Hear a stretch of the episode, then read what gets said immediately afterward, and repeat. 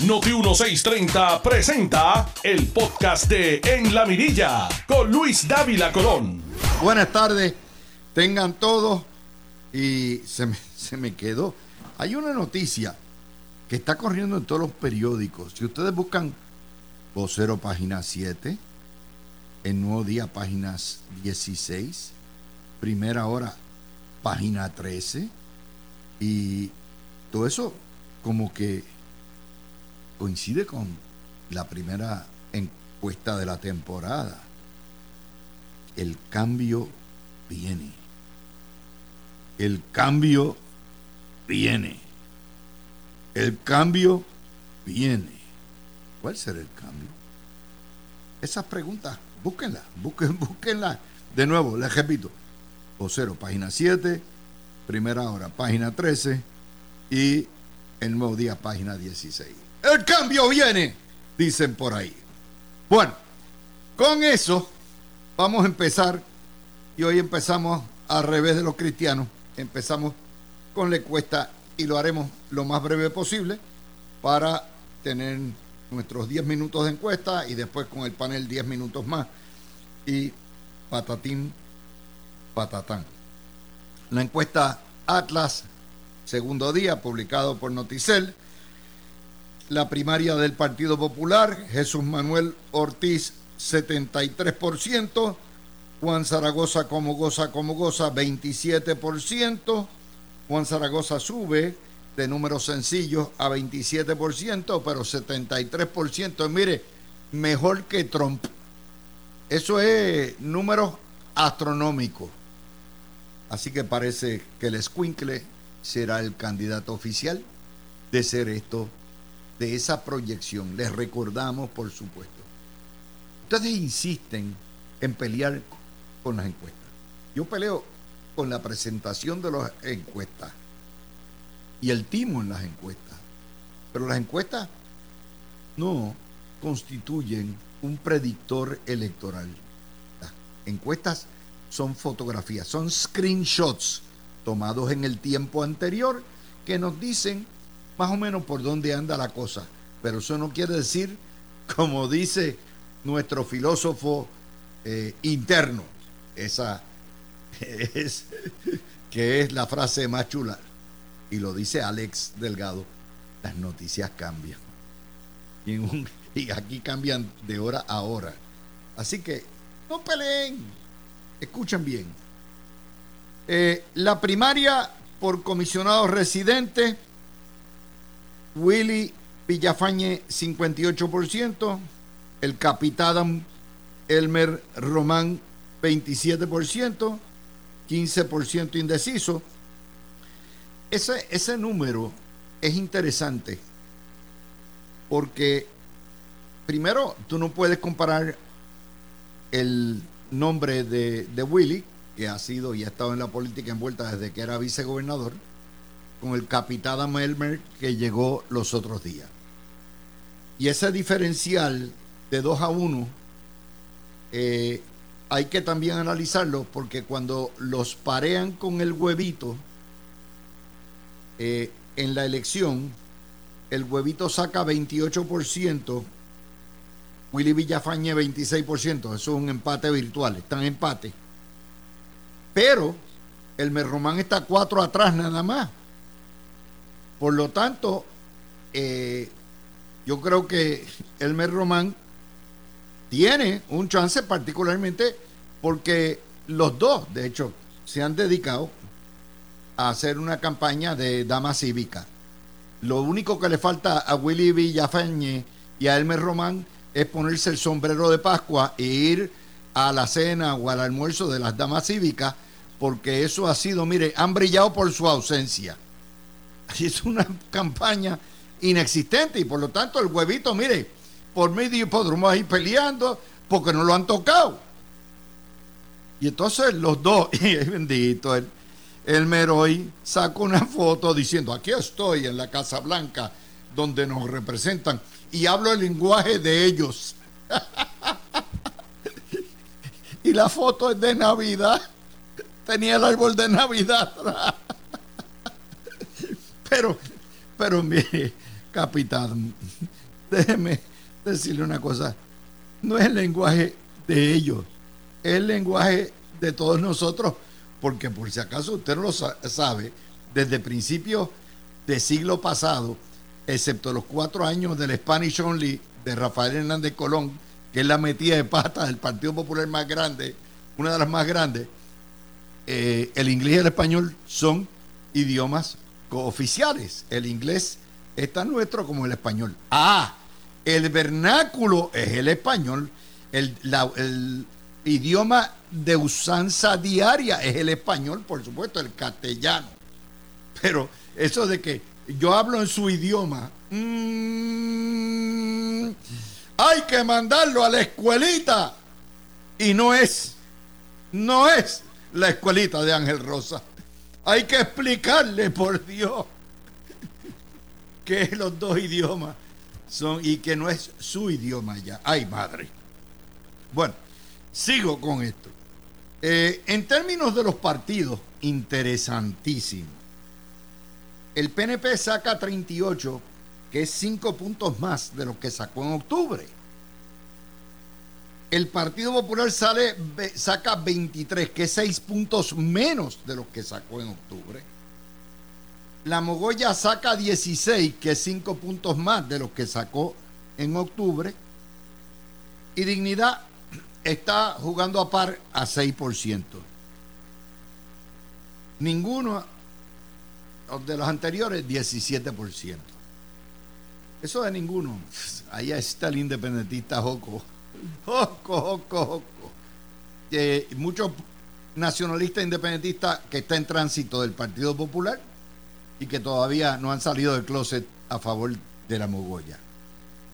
Así que el PNP subió 5 puntos, el Partido Popular bajó 6, la Mogoya subió 5, Dignidad se queda igual desde octubre.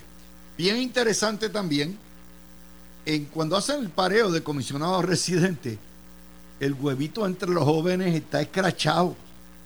No coge ni uno de cada diez jóvenes. El huevito es superstar entre los viejos. Los que, los que están fastidiados en la colonia, en el ELA, son los que quieren el huevito. Y eso es culpa de la monguera, la flojera, la ñoñera de Willy Villafañe y de Elmer Román a cuál de los dos más mongo.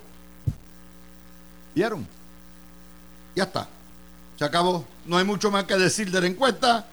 Y ahorita la cogerán Garriga Picó y Gregorio Gartúa y sacarán punto a la misma. Vamos a la noticia más importante de hoy. Y no son los motos de Eliezer Molina. Por eso es que Eliezer no creció más allá de cuatro pies con dos pulgadas. Porque se ha metido hasta el dedo y se dice que es paciente de marihuana medicinal. Ok, chévere. Yo creo que lo hace, está eminentemente cualificado para ser presidente del Senado. Porque por lo menos usted sabe que es un vendedor de humo, pero se lo dice hasta con un récord criminal. Mientras que usted mira las loqueras de Taxito y las loqueras de Baby Dalmau y eso usted no se lo puede atribuir a las drogas, definitivamente. Por lo tanto, en el listado del rocheo, del moto, de chuparse la cucaracha, el campeón, indudablemente, es Eliezer Molina, que es el mejor exponente del independentismo socialista en Puerto Rico.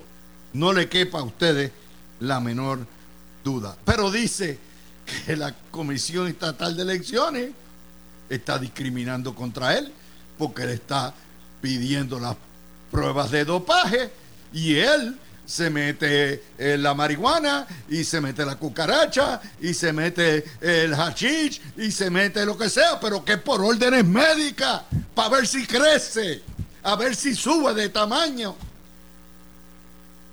Claro, yo le admiro a Eliezer Molina su afán de todavía a los 40 años o 45 años querer crecer, algo que no tiene ni Taxito ni José Luis Dalmau, que se están convirtiendo todos los días en enanos políticos.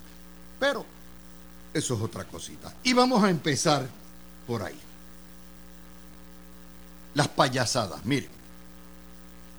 Hoy sale Jesús Santa y dice Jesús Santa, aquí en este presupuesto no tenemos, no, no hay dinero para el aumento de los jueces, porque no hay una ley y el dinero no nos lo aprobaron, esto es lo que da.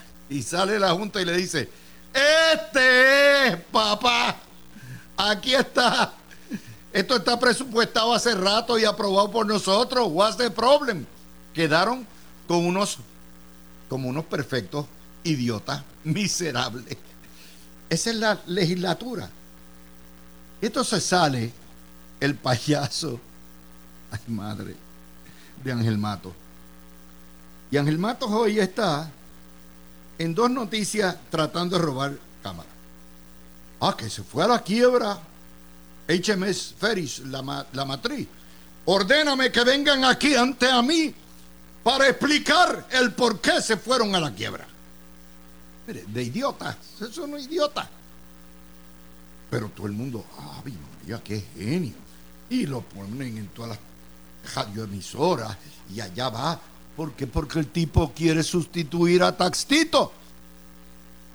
Y vamos a involucionar de Taxtito, ¿verdad? A Matojito. Eso es lo que nos ofrece el Partido Popular, pero hay más. Primera hora, página 11. Ángel Matos asegura no habrá atrasos en la Cámara como portavoz de la mayoría llevan mirando huevos de vacaciones hace dos semanas. No regresan al trabajo hasta el lunes que viene. Y entonces dicen, no, no, no hay nada atrasado. No hay nada atrasado. Ve por qué yo prefiero a Eliezer Molina que a estos payasos. Por lo menos Eliezer vende humo y lo admite. Aunque tenga una licencia de cannabis medicinal. Pero es que uno mira esto y dan ganas de llorar. Dan ganas de llorar. Y nos dice que las payasadas en el Partido Popular nunca paran. El, nos dice hoy la Perla del Sur que la Junta del Partido Popular no tiene los votos para desertificar al alcalde Irizarri Pavón. Vamos a entender eso. Vamos a ponerlo en el tema legal que tanto le gusta a Toñito. Mire, Toñito dice, uy, me, firmó ahí un contrato y está violando el contrato y nosotros lo certificamos por morones, pero hay que llevarlo a corte. Y hay que desertificarlo porque es un embustero. Bueno, el problema es que quien tiene la autoridad para desertificarlo, en todo caso, que yo lo dudo porque ya lo certificaron, sería la Junta de Gobierno. Y si la Junta de Gobierno, que es el ente rector que puede desertificar un candidato, no está dispuesto a hacerlo, se acabó el caso. No hay para más. Pero hay más, porque esto es un asunto que el tribunal diría, esto es un asunto político, esto no es justiciable, preguen allá, si la Junta lo destituya y el tipo no quiere, pues tráiganlo. Pero ¿qué pasa? El problema que tienen con esto es que Irizarri Pavón es el que tiene la maquinaria, el que tiene la gente, y le monta una carpa aparte y corre independiente. Y como le monta la carpa aparte y corre independiente, entonces tenemos el problema de los guanabís, porque la alcaldesa interina es una guanabí, Y hay como cinco aspirantes, hay, hay guanabí donde quiera. Todo el mundo quiere ser un guanabí para sustituir al corrupto, pero ninguno puja más que el corrupto. Y entonces ahora están atorados con el corrupto. ¿Qué dice la Junta? la Junta del Partido Popular tiene un problema político en sus manos, un arma de doble filo. El haberlo certificado, que fue el error, ya los ata y los casa a un corrupto. El tufo de corrupto de Irizarry Pavón está por donde quiera. Ese no se lo salva a nadie. Y tienen que cargar con el muerto. Pero por otro lado, si lo quitan y corre independiente, entonces se divide el partido y ellos necesitan ganar no solamente la ciudad señorial, tienen que ganar el distrito completo. Recuerden que son tres precintos en Ponce. Y ahí es donde entra el amor y el interés. Se fueron un día al campo y más pudo el interés que el amor. ¿Por qué razón? Porque el interés político es apremiante y se la tienen que jugar. O perdemos todo o nos arriesgamos a jugar esto el jueguito de la corrupción y todo lo que hay. Ese es, es el pensamiento que hay detrás de todo esto. Y la Junta, pues dice, no hay voto. Pero nuevamente son las payasadas. Un partido de payasos. Deben montar, en vez de quitarle la rotonda al Capitolio, se la deben quitar completo y poner una carpa de circo roja y blanca allí completo. Claro, con mascarilla se entra en una de las pistas y en la otra de las pistas sin mascarilla. Esa es la situación. Yo no estoy. Tito Furqué está loco. Por, por desencillarlo. La alcaldesa está loca por desencillarlo. Pero todos dependen de Irizarri y Pavón. Y están casados. Es un matrimonio viejo. Tienen que cargar con él. Esa es la situación, mi gente.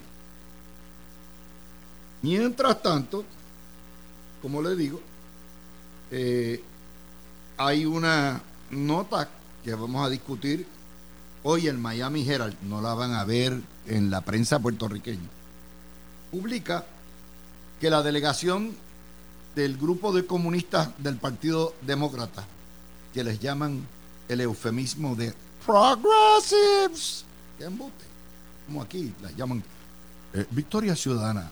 Ajá, este es son comunistas, pero no se lo diga, que se ofende.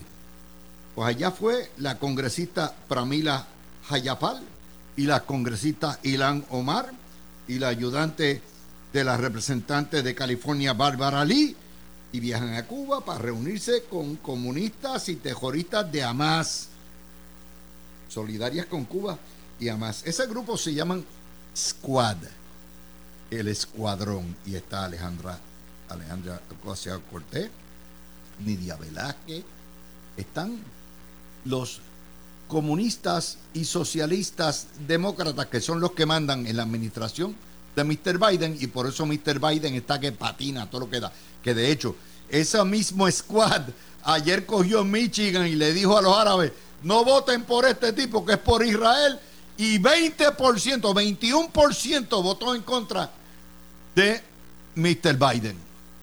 Tito, Tito, pobrecito. Así que eso más o menos son algunas de las noticias que tenemos para hoy. Vamos a hacer la pausa y regresamos inmediatamente con nuestro panel. Tú escuchas el podcast de En la Mirilla con Luis Dávila Colón por Noti 1630. Ay, madre, vamos a ir viendo las noticias y vamos a imparir materia eh, si me prenden las cámaras ahí de Noti1 TV, con mucho gusto para poder ver a los muchachos y estar digo, digo los muchachos, yo muchacho, ay madre, aquí con más, muchacho, ay madre. Bueno, debo tener ya ahí a Gregorio Gartúa y a Garriga Pico y vamos a empezar inmediatamente con la segunda entrega de Atlas. Ve, ahí está Garriga con la camisita universitaria, todo lo que da, color gris. Ese es color púrpura, esa camisita tuya. Esta es color este púrpura, sí. Ve, tú vas para la marcha del 8, yo no sé. Ay, miren. Bueno, vamos a Qué empezar con la encuesta. ¿Qué les parece? Garriga, Cuéntame. Por eh, vamos por a la- empezar con la encuesta. Vamos para la encuesta. Sí. Bueno, primero que nada, saludos a todos los que nos escuchan. Un placer estar con ustedes ahora en este horario eh, de la tarde y pues estaremos aquí todos los miércoles compartiendo. Eh, me parece que Zaragoza tiene que pensar bien qué va a hacer porque le, le queda poco tiempo para acercarse a Jesús Manuel. Y si la encuesta del nuevo día, cuando salga, dice lo mismo que dice esta, yo creo que Zaragoza puede ya sencillamente retirarse. Pero obviamente no se va a retirar porque lo que quedan son dos meses para llegar a la primaria y tiene ya que co- correrlo. Por otro lado, pues me parece que la carrera entre Elmer Román y Villafañe, eh, no hay duda que Villafañe le lleva una ventaja, aún con cualidades, que tú, ha- las cualidades que tú has descrito de ambos.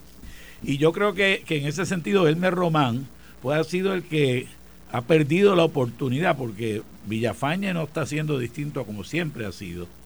Pero Elmer Román tenía que llegar y tratar de comandar inmediatamente la situación y convertir eh, todo el escenario en uno que llevara la atención a- hacia él, formar un barullo, formar una controversia, radicar una demanda, este, hacer algo que dijera, miren, mi- ¿quién soy yo? Porque en esta clase de primaria el factor de reconocimiento es lo que va a predominar. Y la gente contesta Villafañe porque el nombre que conocen, el de Villafañe. Y como no ha habido, no, y no va a haber este debate ni nada por este estilo que permita ver así las dos personalidades este, una frente a otra, pues no creo que va a, eh, no, se le va a hacer difícil. Eh, Roma- eh, Elmer Román tiene que, si quiere hacer algo, salir, tirarse a la calle y hacer algo que, que, que ya la- que, lleguen los carros de la tele, las guaguas de la televisión y que lleguen los periodistas y que llegue, porque si no, no hay manera que pueda cambiar eso. Ana Irma Rivera Alacén ha demostrado que tiene un apoyo sustancial y yo creo que eh, por ese apoyo nada más ella merece estar en la papeleta, ¿verdad? Yo sé que hay un hay un caso en el cual se está tratando de que no se le certifique porque no recogió los endosos. Porque el Partido Popular quiere que esos votos vayan para el huevito. Sí, bueno, eso, eso piensan ellos que, que, que eso es una cuestión automática, pero de todas maneras, eh, yo creo que en, en un sentido democrático, pues a Ana Irma Rivera Lacén se le debe permitir. Y eh, cuando miramos a la, a la carrera entre el candidato del PNP, el candidato del Partido Popular, vemos que Villafañe eh, está en un virtual empate con, Pablo José, o sea, no hay eh, dos puntos de diferencia cuando el margen de error es de 3%, es un empate. Pero Elmer Román, pues de nuevo, tiene que, si quiere de alguna manera echar adelante, tiene que demostrar eh, un arrojo mayor, tiene que tirarse a la calle y hacer eh, cosas. Hay toda una serie de puntos particulares, ¿verdad?, que, que y son muy interesantes, este, pueden ser este, un poco confusos a veces.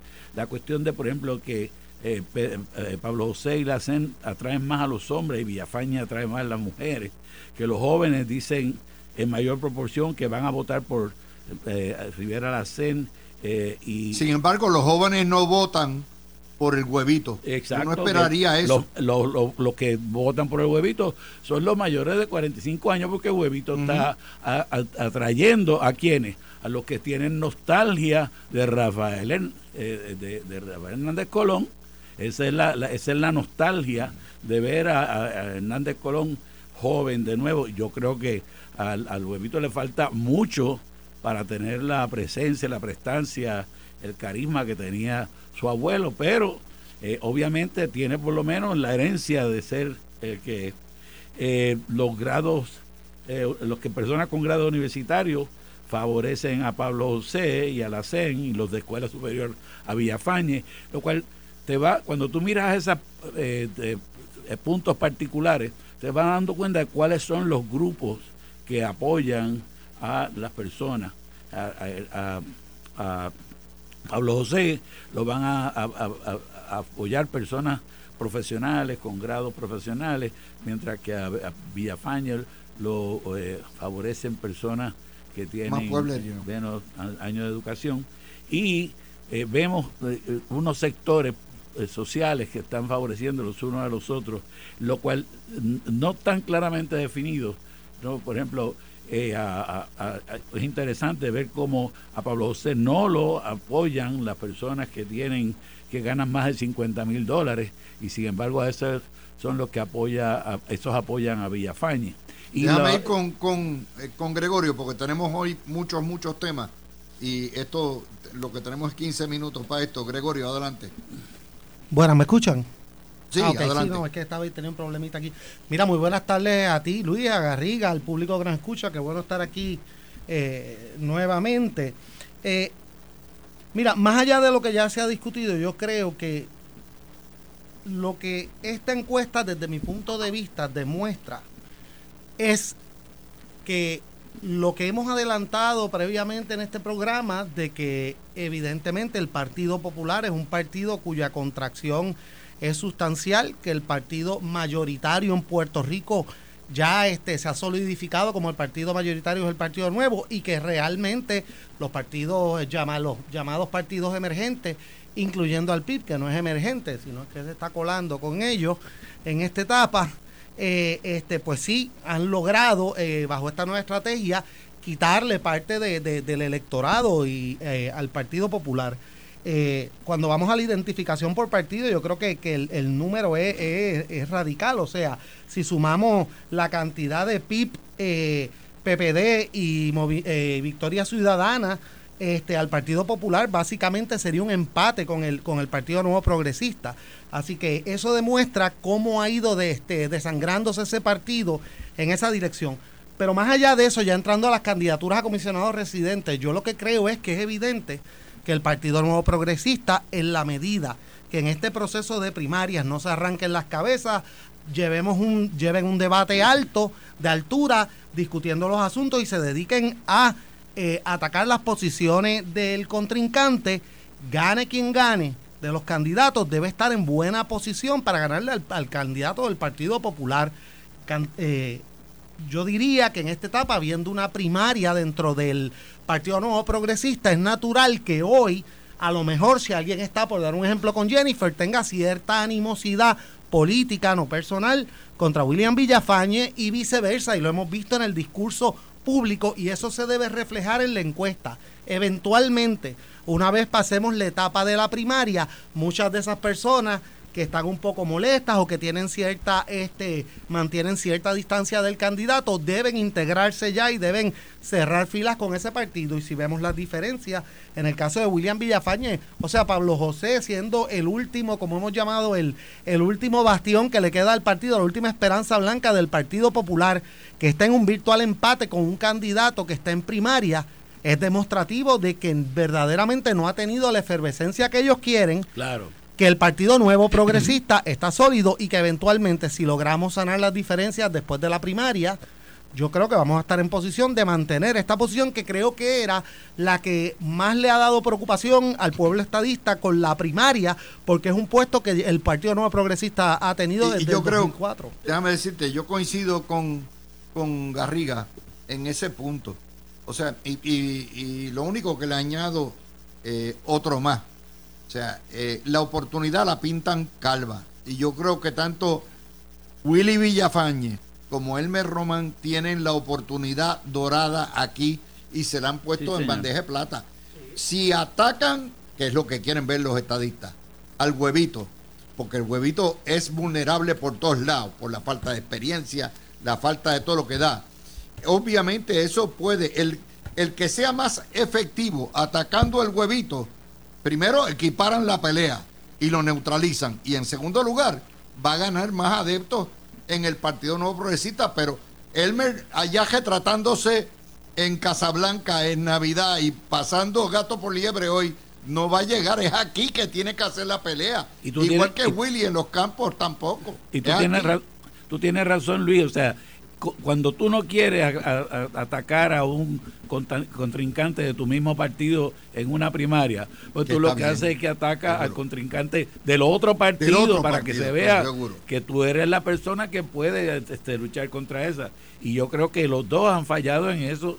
Y, digo de, de, Elmer Román, sobre todo porque es que Villafañe es como es y, y ese es su estilo, pero eh, Elmer Román pues tiene que desarrollar, si quiere lograrlo, tiene que desarrollar eh, un, estilo diferente. Mira, déjame decirte dos cosas. En cuanto a lo que dice la encuesta de la de, de los eh, identificación de partido, es bien interesante cómo el Partido Nuevo Progresista tiene el 38.2 del, del electorado de las personas entrevistadas dicen que se identifican con el Partido Nuevo Progresista. El Partido Popular se queda en 23, una, un bajón gigante. Baja a 23. Y, y entonces cuando sumas el Partido Independentista con la Victoria Ciudadana, no, llegan a 17.1. Si, ese, si el voto es de 17.1, se disuelve no solamente la alianza, sino que se, se cae todo. Y, este claro, Victoria, eh, por Proyecto Dignidad se queda más o menos en... Yo quería traerle una, una observación rapidito para que eh, la comenten, porque es que es la primera vez, usualmente cuando uno tiene un candidato de estos que levantan furor en el pueblo, que la gente lleva esperando su candidatura, como en su momento fue Ricardo Rosselló, el regreso de Pedro Rosselló Fortuño, incluso Alejandro García Padilla, uno en la primera encuesta formal que sale sobre ese aspecto, uno espera que tenga una ventaja grande porque esa persona que no ha participado en el proceso no ha recibido ningún cartazo todavía y usualmente lo que tienen es el, esa emoción que viene acompañado con una cara nueva, pero es que en el caso de Pablo José, por lo menos esta encuesta no refleja eso. Eso es así, eso es así. Y, y una, cosita que te quería comentar bien, esto, eh, dice la encuesta que el 63.3% de las personas que entrevistaron dice que va a participar en la primaria. Yo calculé eso a base del registro electoral de las elecciones pasadas y eso diría que van a participar 1.5 millones de personas en la primaria. Ahí se le fue a la encuesta. Te puedo decir que el encuestador no sé eh, si, si, si dijo, si midió eso, lo midió indebidamente y si este, lo, me debidamente, no lo debe haber reportado. Bueno, déjame decirte, Garriga, y en toda justicia, porque esto lo ha pecado también el nuevo día. Claro. Siempre, siempre dicen que van a participar y las participaciones son mucho menos en las encuestas de lo que dicen originalmente. Claro, y es que están tratando de estimular, como tú señalabas, el voto de los jóvenes en, la Universidad de Puerto Rico. Que este, ahí es donde quiero la próxima noticia. Eh, y te la voy a plantear para que la comentes. Perdóname que te dé la base, pero es el vocero. Yo no había visto un periódico de una forma tan asqueante promover el voto eh, joven. Mira lo que dicen, básicamente. El titular, eh, primero le dan la portada y, el, y la página 6. El titular es, nuestra vida depende del voto de la juventud. O sea, nos va la vida esto es como si estuviéramos en Palestina o estuviéramos, ¿entiendes?, en el medio de Ucrania, allí en el Donbass. Es que la vida de la alianza que se va en esto. Por eso, universitarios destacan importancia de votar. Buscan eh, inscribir 150 mil nuevos electores y para, para y entonces cuando buscan los, las razones para generar cambios no es escoger partidos nuestra vida depende de eso, para salvaguardar los servicios esenciales. El presupuesto nos ahorca. O sea, todo esto es lo que es la narrativa de la mogolla puesta. ¿Sabe cuánto lograron inscribir ayer en toda la universidad? 249. Sí, ya lo sé. Eso es lo que te, lo que te comentaba y es que y, te voy a decir una cosa, a mí no me molesta que inscriban a los jóvenes porque yo creo que los jóvenes deben participar y, y, los viejos también y todo el mundo debe votar. Todo el mundo, Debería estar votando todo el mundo, así que no estoy objetando eso.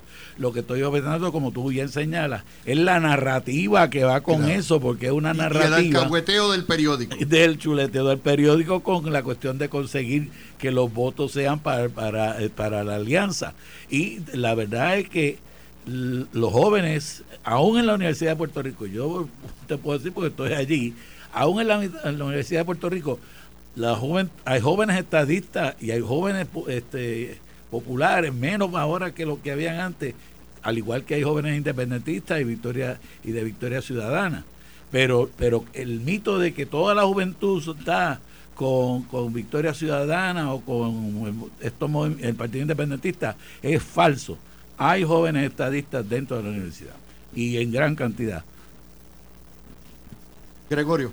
Yo, en cuanto a los jóvenes, yo creo que históricamente, pues sí sabemos que, lo, que, lo, que los jóvenes tienen unos ideales quizás un poquito este, más de izquierda eh, eh, en su juventud, por ponerlo así. Pero en términos, en términos prácticos, una de las cosas que sucede también y que quizás afecta los resultados de las encuestas y anima, yo creo que incorrectamente a estos grupos, es que la realidad es que hay más que nada una apatía de la juventud hacia la política. Y en el momento de una encuesta o de hablar coloquialmente contigo, quizás dada la, la, la, promoción que se aquí se le ha dado a la idea de en contra de los partidos tradicionales, pues no se le hace cómodo a un joven, este, aun cuando vaya a terminar votando, respaldando los partidos, expresarse en favor de uno de los partidos tradicionales. Hay una presión pública tanto entre sus pares como también a nivel de medios para que una persona que se identifique con los partidos mayoritarios pues sienta cierto nivel de recelo o de vergüenza. Y yo creo que eso a veces sí se puede reflejar en el momento en que tú estás haciendo una pregunta pública, una encuesta, pero que no se refleja en niveles prácticos durante el voto porque realmente lo que hay es una apatía, una presión social, pero no necesariamente el engagement, como dicen en inglés, ¿verdad? E-, esa, esa necesidad de ir a participar afirmativamente en favor de esos partidos. Así que obviamente esta es de nuevo, ellos, ellos entienden que dada esa tendencia y que sí, en efecto en las últimas elecciones hubo un aumento en los votos de estos grupos, que eso podría ser la diferencia, pero yo entiendo que cuando uno va al, al, al público en general y habla en privado, eh, la realidad es como dice Garriga, o sea, un sinnúmero de ellos sí pueden tener críticas al sistema actual, naturalmente tienen apatía al proceso político como se ha dado, quieren cambiar el mundo, pero que a la hora de la verdad no, no es que están inclinados a hacer un voto afirmativo por esos partidos de izquierda. Eso Yo creo que en la, en la primaria va a participar algo más de 500 mil, más de, un poco más de medio millón de personas. Entre los dos. Entre, los, dos los dos. Este, y, y, eso, y, lo, y los resultados de la primaria, como te dije hace cuatro años, antes de la primaria pasada, van a ser un, un, eh, un, indicador de cómo se va, va, a resultar las elecciones finales. Y, déjame darte algo y, y, reconocértelo porque tú fuiste el primero que lo vio. Eh, tú siempre dijiste que los resultados del año 16 marcaban un hito y un cambio fundamental en el electorado. Obviamente el año 20 te dio la razón. Aquí hay mucha gente partiendo de la premisa de que el año 20 fue una anomalía y que fue una elección impactada por tantas cosas y que las cosas volverían, a, las aguas volverían a su nivel. Obviamente, todo esto demuestra que las aguas no han vuelto a su nivel y que estamos ante una nueva realidad con, yo, ¿verdad? con un 16 o 17% de la fuerza independentista en este momento, con un 20 y pico por ciento diciendo que no están identificados, eso demuestra el pujo grande de la izquierda en Puerto Rico. Es una calidad. Y la, balcanización. Y la consigna debe ser renovarse o morir. Porque los que piensen que haciendo las mismas cosas que han hecho en las dos pasadas elecciones van a sacar más votos, le voy a decir que lo que van a hacer es perder 200 mil votos más como han perdido en las últimas dos elecciones.